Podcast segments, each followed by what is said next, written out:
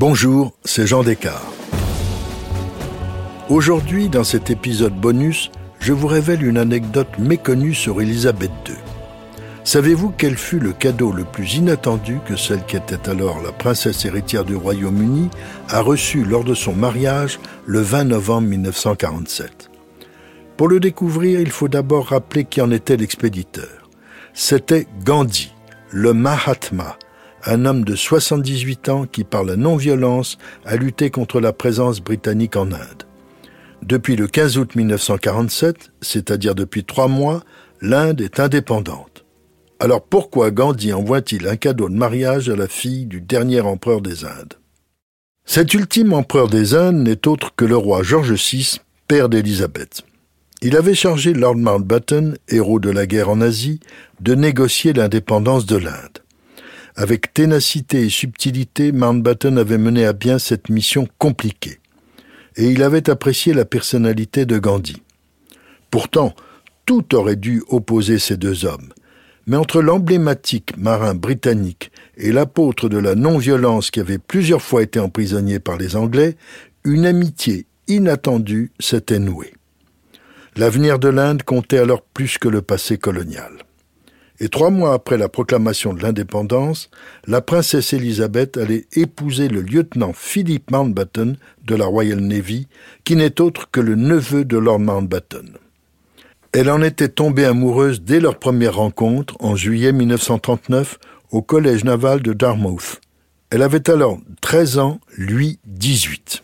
Mais c'est peu de dire que Lord Mountbatten a poussé à ce mariage. Son neveu, né Philippe de Grèce en 1921 à Corfou, est apparenté du côté de sa mère à la dernière impératrice de Russie. Pourtant, Philippe a eu une enfance ballottée, il était déraciné. Quelle revanche d'épouser la future reine du Royaume-Uni?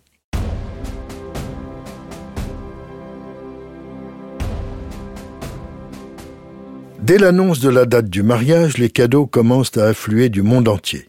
Ils sont exposés au palais de Saint James on recense plus de 1500 présents, des plus somptueux aux plus surprenants. Parmi ceux-ci, des centaines de paires de bas en nylon, un grand luxe en ces temps de rationnement textile. Arrivés d'Inde, voici de magnifiques présents des Maharajas, princes, gouverneurs et autres ministres. Soudain, au milieu de ces paquets ouverts et soigneusement classés pour pouvoir remercier leurs expéditeurs, on remarque une étrange pièce de coton blanc. On apprend alors que c'est le cadeau de Gandhi.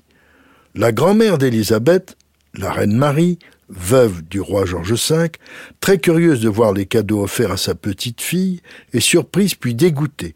Elle pense que c'est un pagne porté par Gandhi. La mère du roi George VI, qui avait très mal vécu la fin de l'Inde britannique, est révulsée par cette étrange attention. En réalité, il s'agit d'un apron tissé par le Mahatma lui-même sur le célèbre rouet qu'il utilisait pour tisser tous ses vêtements. Et ce cadeau avait été suggéré par Lord Mountbatten, rien d'inconvenant, donc. Avec beaucoup de diplomatie et pour épargner sa grand-mère, la princesse Margaret, sœur cadette d'Élisabeth, dissimule prestement cette pièce de tissu derrière d'autres cadeaux. Cela n'empêchera pas la future reine de remercier Gandhi de son cadeau très original et dont la valeur symbolique est exceptionnelle.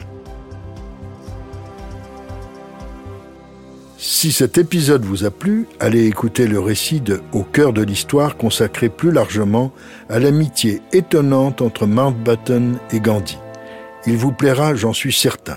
Et surtout, n'hésitez pas à en parler autour de vous et à me laisser vos commentaires sur le groupe Facebook de l'émission. Je vous dis à bientôt pour un nouvel épisode de Au cœur de l'histoire. Au cœur de l'histoire est une production Europe Studio. Ce podcast est écrit et présenté par Jean Descartes. Il a été réalisé par Guillaume Vassot. Pour ne rater aucun épisode, abonnez-vous sur Apple Podcast ou vos plateformes habituelles d'écoute.